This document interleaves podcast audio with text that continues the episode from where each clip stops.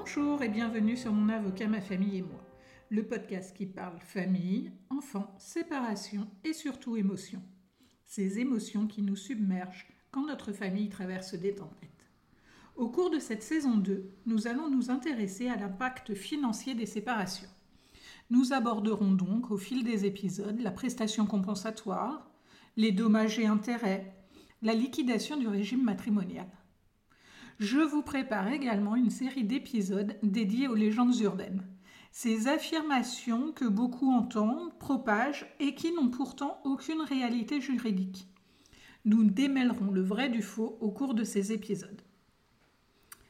Pour ce premier épisode de la saison 2, nous allons nous intéresser au devoir de secours. Tout d'abord, revenons aux obligations du mariage. Vous l'avez le plus souvent oublié, mais lors de votre mariage, l'officier d'état civil vous a lu plusieurs textes du Code civil. On va pas se mentir, à ce moment-là, vous aviez autre chose à penser que de bien écouter et surtout comprendre ces articles. Pourtant, ce sont ces articles qui vous expliquent les obligations et les devoirs que vous contractez en vous mariant. C'est également ce qui différencie le mariage des autres unions, telles que le pacte ou le concubinage. Ces obligations sont au nombre de quatre. Fidélité, secours, assistance et cohabitation. La fidélité est la première obligation du mariage. Elle consiste à être exclusif dans la relation.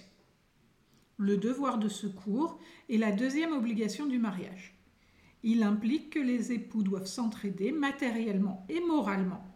Par exemple, en cas de difficulté financière, l'un des époux peut être amené à aider l'autre. L'assistance est la troisième obligation du mariage. Elle consiste à se soutenir mutuellement dans les épreuves de la vie. La cohabitation est la quatrième obligation du mariage. Elle implique que les époux doivent vivre ensemble. Aujourd'hui, nous allons nous intéresser de plus près au devoir de secours. Commençons par sa définition. Le devoir de secours est une obligation légale qui pèse sur les époux pendant le mariage et après la séparation. Pendant le mariage, il implique que les époux doivent s'entraider matériellement et moralement. Ainsi, si l'un des époux est dans le besoin, par exemple lorsqu'il se retrouve au chômage, l'autre doit lui apporter une aide financière ou matérielle en fonction de ses moyens et de la situation. Cette aide peut prendre la forme d'une pension alimentaire, d'une contribution aux charges du mariage, ce qui signifie que l'époux qui se trouve dans une situation plus favorable pourra par exemple supporter plus de charges financières qu'à l'accoutumée, afin de soutenir son époux qui se trouve dans une situation financière délicate, ou encore d'une assistance matérielle et morale. Après la séparation, le devoir de secours continue à s'appliquer, mais de manière différente. En cas de divorce ou de séparation de corps, le juge peut décider d'attribuer une pension alimentaire à l'un des époux en fonction de ses besoins et des ressources de l'autre. Cette pension peut être versée pour une durée déterminée ou indéterminée en fonction des circonstances. Mais alors dans quel cas prévoit-on un devoir de secours? Dans le cadre d'un divorce, nous examinons la situation financière de chacune des parties, qui vont pour cela nous communiquer leurs revenus et leurs charges fixes. Ces éléments vont nous permettre de calculer le reste à vivre de chacun après règlement des charges incompressibles telles que le loyer ou le remboursement du prêt immobilier, l'eau, l'électricité. En pratique, le reste à vivre est la somme restant chaque mois après le paiement des charges fixes pour se nourrir, se vêtir, ses loisirs et épargner. Si une disparité de revenus existe entre les époux, il est possible pour celui qui subit cette disparité de solliciter un devoir de secours à son époux dans le cadre du divorce, que ce soit un divorce amiable ou judiciaire. En effet, les époux peuvent, dans le cadre d'un divorce amiable, se mettre d'accord sur le versement d'un devoir de secours le temps des pourparlers, permettant de parvenir à un accord global. Il est important de noter que le devoir de secours n'est pas automatique il doit être demandé par l'époux dans le besoin. Si l'époux qui est dans la situation financière la moins favorable ne formule pas de demande auprès du juge, ce dernier ne peut pas prendre l'initiative de fixer un devoir de secours. Il ne se prononce sur cette question que si on lui en fait expressément la demande. De même, son montant et sa durée sont fixés en fonction de la situation de chaque couple et peuvent être modifiés en cas de changement de circonstances. Quelles sont les différentes formes que peuvent revêtir le devoir de secours? Une fois que le principe même du devoir de secours a été accepté, soit spontanément, soit judiciairement, il est nécessaire de déterminer la forme qu'il va prendre. Le devoir de secours peut prendre la forme d'une pension alimentaire versée chaque mois de la même manière que celle versée pour les enfants. C'est la forme la plus connue.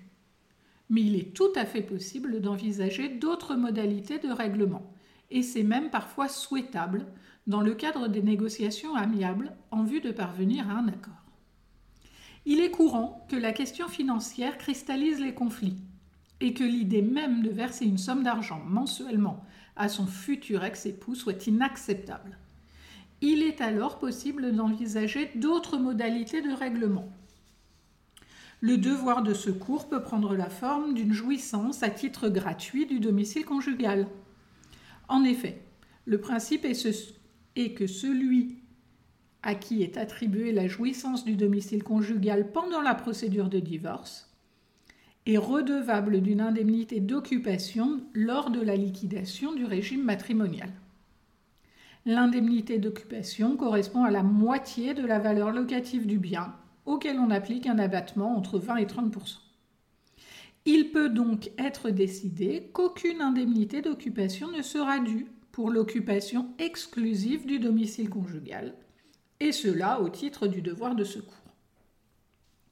Le devoir de secours peut également prendre la forme d'une prise en charge plus importante des charges communes pendant la procédure de divorce. Par exemple, l'époux qui est débiteur du devoir de secours, c'est-à-dire celui qui a la situation financière la plus favorable, prend en charge tout ou partie des charges communes, sans pouvoir demander à ce que ce qu'il a payé lui soit restitué dans le cadre de la liquidation du régime matrimonial. Dans un cadre amiable, il est possible d'envisager d'autres options, telles que la mise à disposition à titre gracieux d'un logement appartenant propre à l'autre époux, la prise en charge de certaines charges, etc. Mais alors la question qui se pose souvent, c'est jusqu'à quand? Jusqu'à quand vais-je continuer à payer après le divorce? Le devoir de secours entre époux prend fin lors de la dissolution du mariage, que ce soit par divorce ou par décès de l'un des époux. En effet, le divorce met fin au devoir de secours entre les époux. Mais l'un des époux peut être tenu de verser à l'autre une prestation compensatoire, destinée à compenser, autant qu'il est possible, la disparité que la rupture du mariage crée dans les conditions de vie respectives des époux. Tout comme le devoir de secours, la prestation compensatoire n'est pas automatique et doit être demandée soit dans le cadre des discussions amiables, soit au juge dans le cadre judiciaire. Attention, la demande de prestation compensatoire doit être formulée dans le cadre de la procédure de divorce.